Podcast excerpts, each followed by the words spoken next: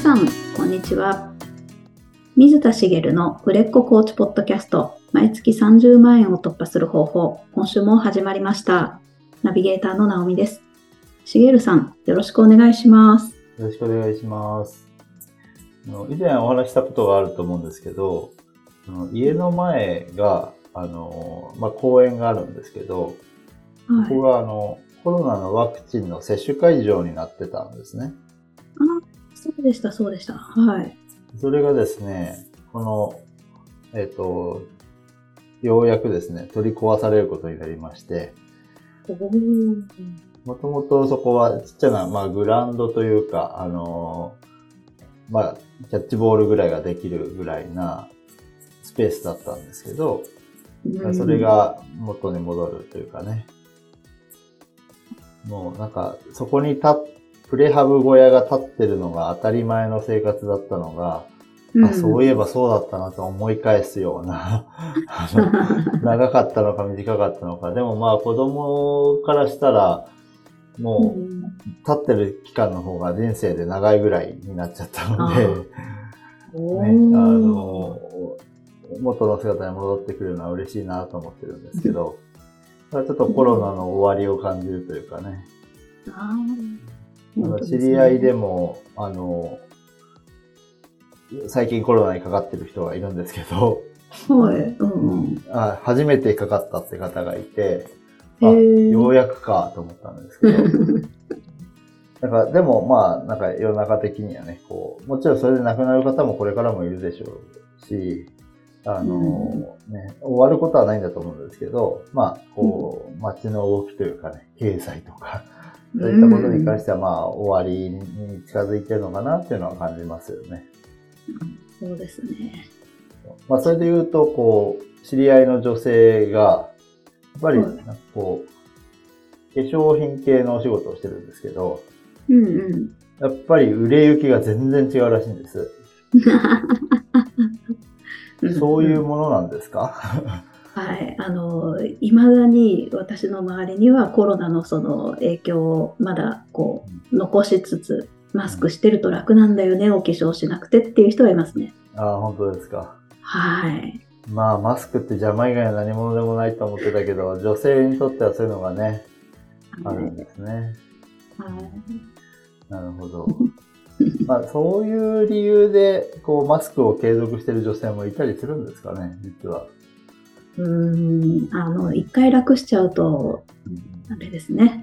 やっぱり。でもまあ、その方曰くや売り上げが、まあ、元に戻ってはないんでしょうけど、化粧品の売り上げって、やっぱりだいぶ回復してきてるらしくて、ああ、それコロナの時ってやっぱりあずっと、いわゆる赤字だったらしいんですよね。全然売れなくて。へえあそういうものなんだと思いましたけど、うん。別にネットで買えるものも売れなかったらしいですからね。ああ、そうなんですね。うんやっぱ外に出ていくモチベーションが、モチベーションというか出ていけなかったわけですから、うん。うん、する機会が減ったってのもあるんでしょうけど、うんうん。ね、そういうものなんだなと思って。まあまあそういう意味でもこう、人の意識もコロナはもうだいぶ終わった感じが出てるのかなと思うんですけど、まあこれから夏休みになると、出かけた先の混雑が 元通りになるのは嫌だななんて思ってますけどね。はい。あの、ゴールデンウィークの話、渋滞、大渋滞、とんでもない渋滞に巻き込まれた話したと思うんですけど、まあ、そそれがないようにしなきゃなとは思ってはいるんですけど、あそうですね。ちょっとね、混雑を考えて動かなきゃいけないなとは思ってますが、それもなんかこうコロナが終わった感があって、まあそれはそれでいいのかなうん。と思ってますけど、ねやっとね、そうなってきて、また、こう、人の意識が変わるタイミングではあるので、まあ、コーチング的にも、また何かこう、コーチングを受ける必要がある人が出てくる可能性もあるタイミングであるんですよね。っていう風に捉えてもらうと、まあ、その自分のクライアントさんに置き換えた時にどうかなってちょっと考えてみるのもありかもしれないなと思いました。まあ、簡単に言うと会社員の人は出社の、もうね、より求められる状況が復活してて、うん復活はとっくにしてると思うんですけど、その復活した後に、こう、人間関係で疲弊したり悩む人が出てくるわけですよ。ああ、そねそれは、その、まだ抑えてるものが、これから出てくる可能性はあったりするので、うん、そういう人をクライアントにされてる方なんかは、これからもしかしたらそういう人が増えてくるかもしれないなとか。まあまあ、うん。ドライな言い方をするとビジネスチャンスとしては、これから来る人もいるかもしれないので、そこら辺は見据えて、あの、アプローチをするなり、こう何か仕掛けるなりしてあげるといいかもしれないですよね。ああ、本当ですね。というふうに思いますが、ちょっと本題は今日は別の話で、はい。あの、まず私の子供の話からしたいんですけど、まあ私の子供の話というか私の話なんですけど、はい。結構子育てしてて思うのは、待てないんですよ。お待てない。ははい。で、まあ、子供が、例えば自分でやることをなかなかやらないときに、こう、やるように促して、ちょっと見守るとか、い。はい。まあ、それがいいのは分かってる。いいのは分かってるんですけど、ついこう手を出す。手を出すのは、あの、叩くって意味じゃなくて、や、こっちがやってしまったりとか、うん。例えば片付けなさいって片付けないのを、もうしつこく何回も言ったりとか、うんうん。うんもう自分が手を出してしまったりとか、まあその工夫をしてるときはしてるんですよ。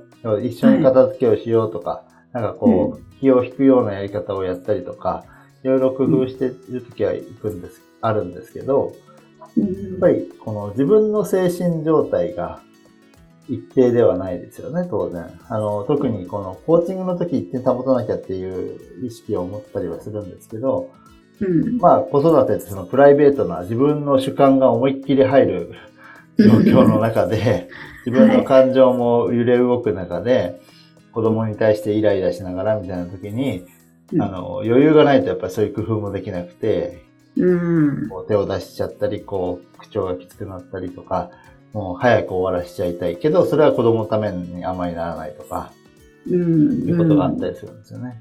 うん。で、それで、まあ、こう、冷静に思うと、やっぱり子供に対してもう少し待つっていうことをやった方がいいなと。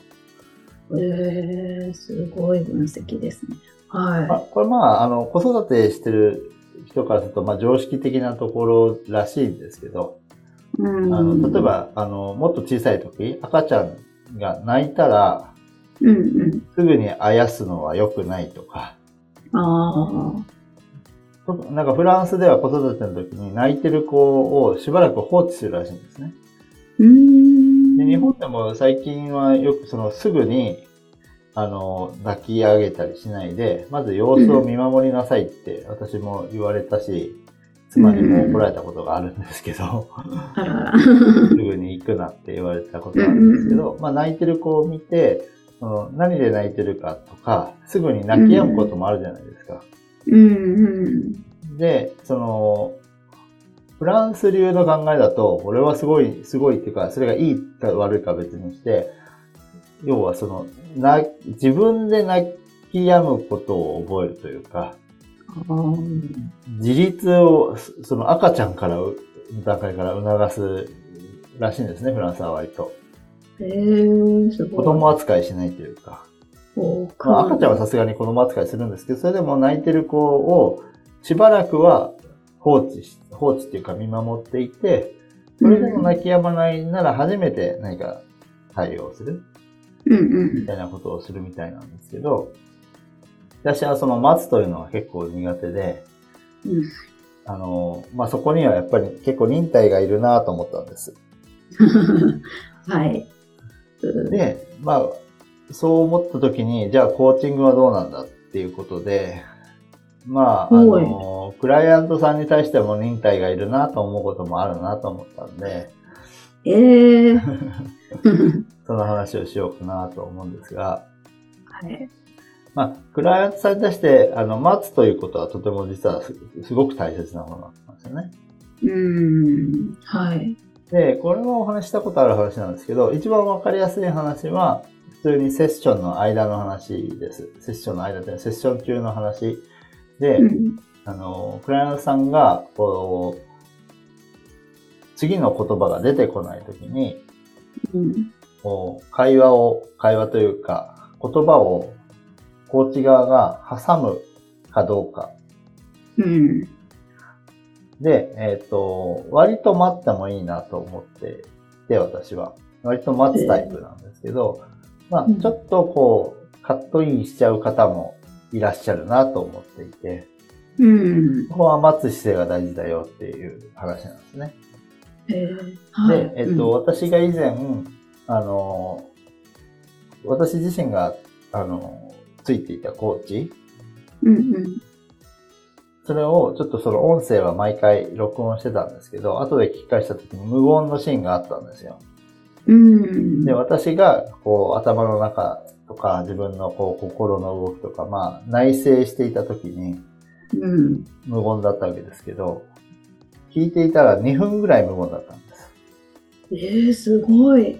その間、コーチは私が何かを話し出すのをずっと待ってたと。おー、すごいですね。長いですよね。長いと思うけど、それぐらい待ってもいいんですよってことですね。へー。で、そこれは、その、コーチがフランスさん自身を目の前にしたときに、答えを出そうとしてるなっていうふうに思っ、答えっていうのは別に、あの、何か大きな答えじゃないですよ。うん。一つの投げかけに対して自分の中で、あの、話し出そうとするときに、まあ当然自分の内側に入って内省したりするわけですけど、うん。その時に答えを出そうとしている雰囲気が、を、があるんであれば、ひたすら待ち続ける。はい。その、サポートしてあげた方がいいなと思うなら、会話入ってもいいし、うん。別に今何もないなと思ったら何か、あの、カットインしても構わないんですけど、まあ思った以上に待って大丈夫ですよっていうことなんですよね。うん。まあ、ちょっと倉田さんのタイプにもよるんですけど、それが苦手な方もいるので、うん。まあ入ってあげた方がいい方もいるけど、コーチが思ってる以上に待って大丈夫ですよっていうのが一つあります。へー。その時にこう、待つことに対する不安さ、沈黙がだいぶ続くじゃないですか。はい。そこは忍耐がいるなと思うんですね。そうですね。はい。っていうのが一つと、もう一つあって、あのーこう、コーチングのそのセッションの間だけじゃなくて、その本人の、が、こう、の答えを、を、まあ当然、本人が答えを出して本人が動いていくべきうんじゃないですか。はい。うんで。すけど、そこに対して、こう、もどかしさを感じることって、コーチだったら誰しもあると思うんですよね。ああ、ありそうですね。はい。いや、もっとこうした方がいいのにとか、うん。ね、ねもっと言うと、あんまりこう、せっかくコーチング受けてるのに頑張らないタイプの人。おー、はい。うんうん。せっかく大金をね、払ってまで受けてるのに、なんでここで頑張ろうとしないんだろうって。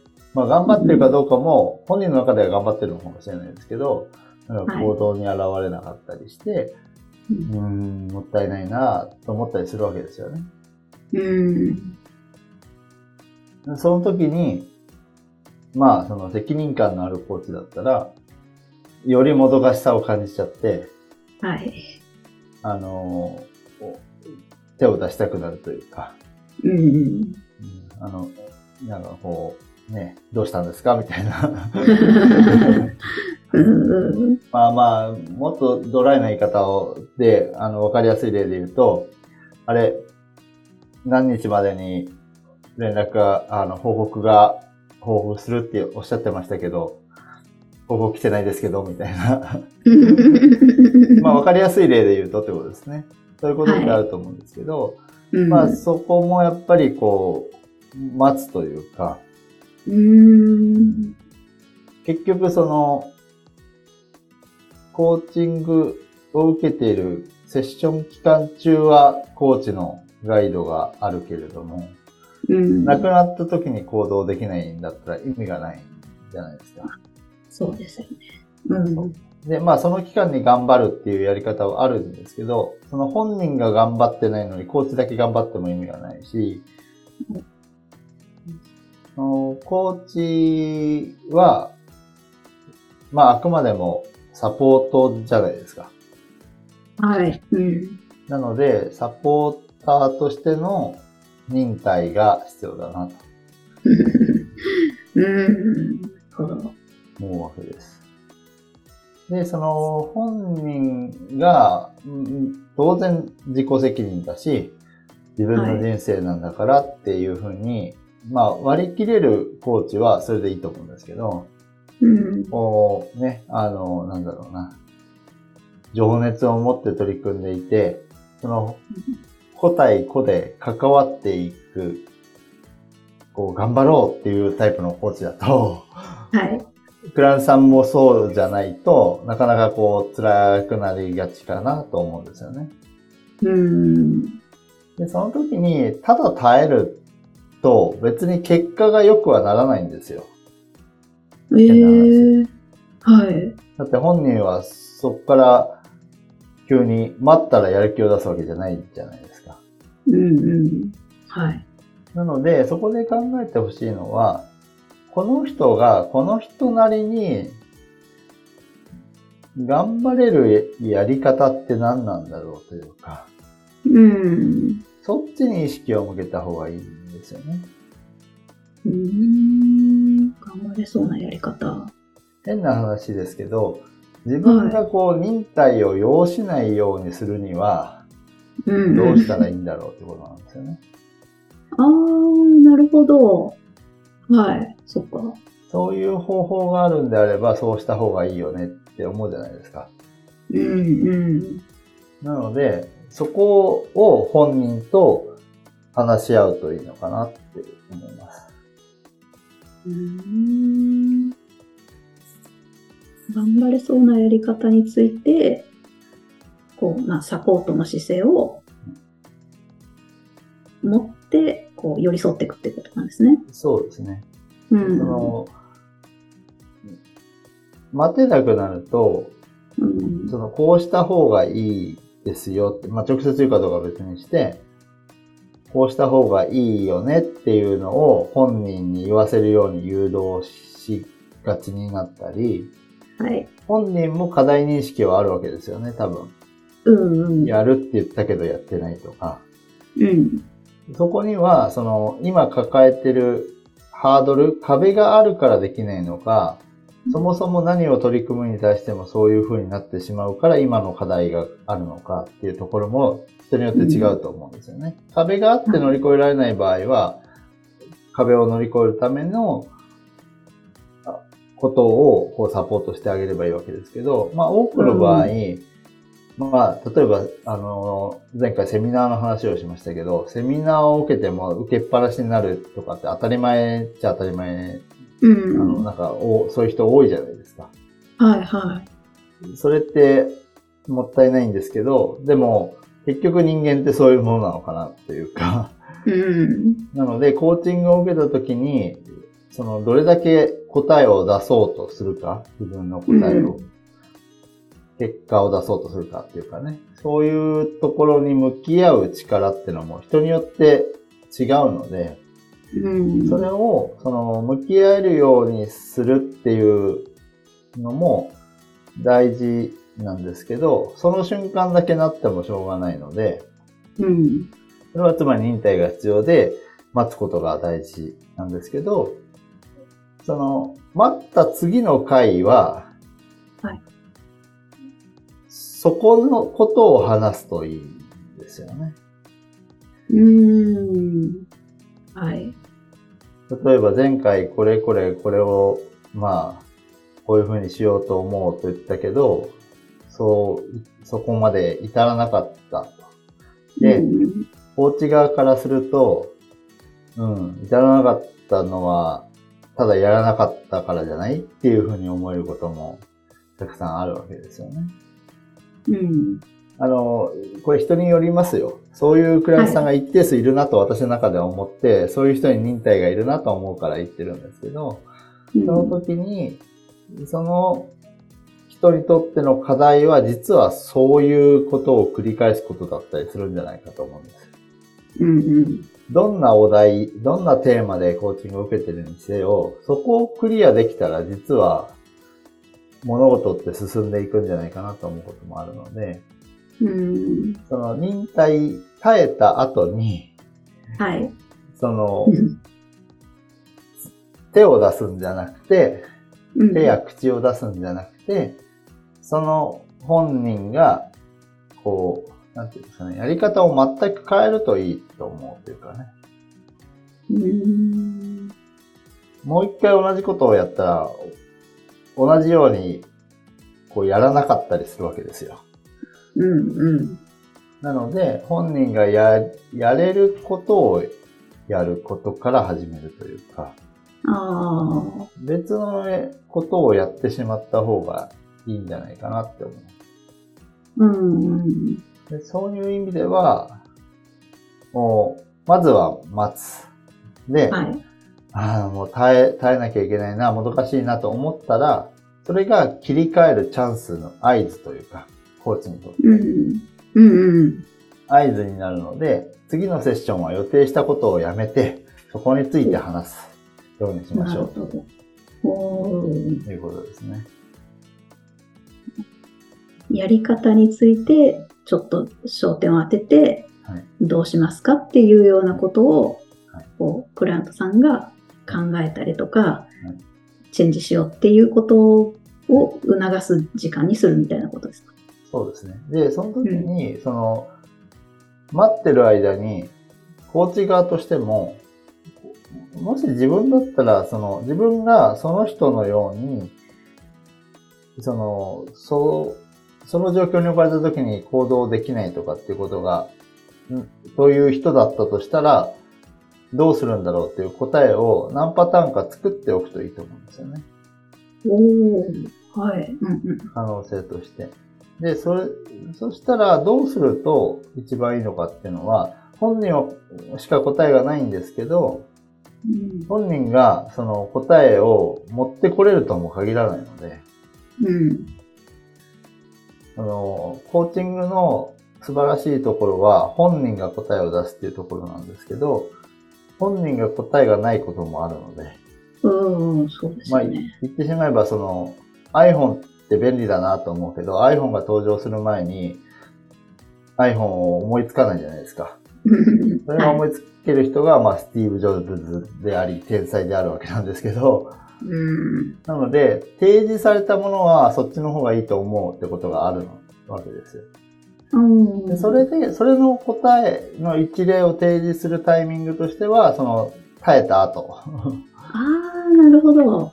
うん。耐える前に、じゃあこうしたらっていうのはなしだし、そうじゃあこうしようって思うように誘導するのもなしだし、うん、あの、うんその前に、その、なんだろうな、連絡を取って促しちゃうのはやめた方がよくて、まあ一、回その次のセッションまでももうひたすら待つとうん。いうことはまずやった方が、フランスさんのためになるかなと思うんですよね。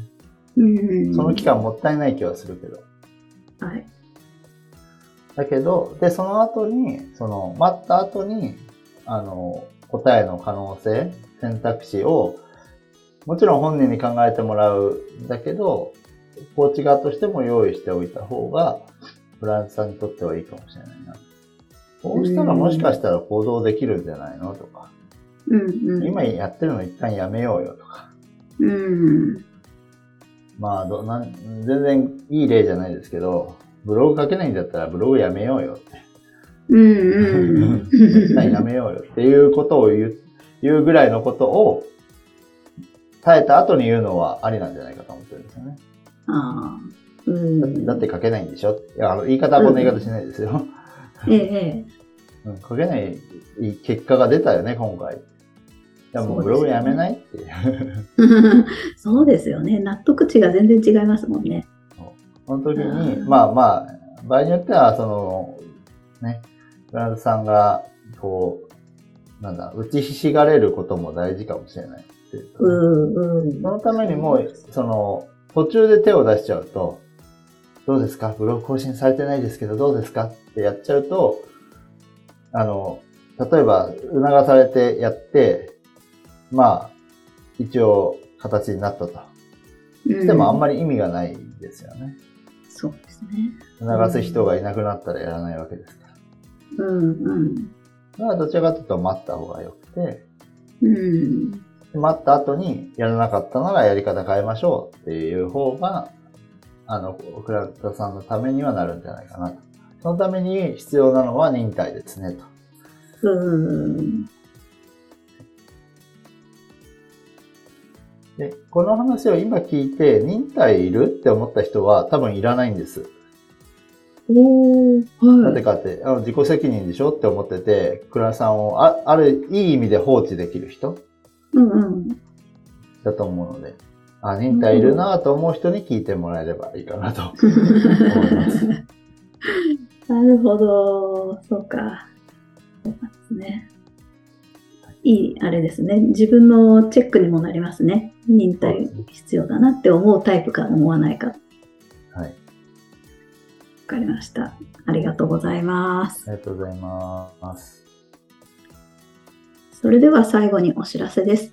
売れっ子コーチポッドキャスト、毎月30万円を突破する方法では皆様からのご質問を募集しております。コーチとして独立したい、もっとクライアントさんを集めたい、そんなお悩みなどありましたら、しげるさんにお答えいただきますので、どしどしご質問ください。ポッドキャストの詳細ボタンを押しますと質問フォームが出てきますので、そちらからご質問をいただければと思います。それでは今週はここまでとなります。また来週お会いしましょう。しげるさん、ありがとうございました。ありがとうございました。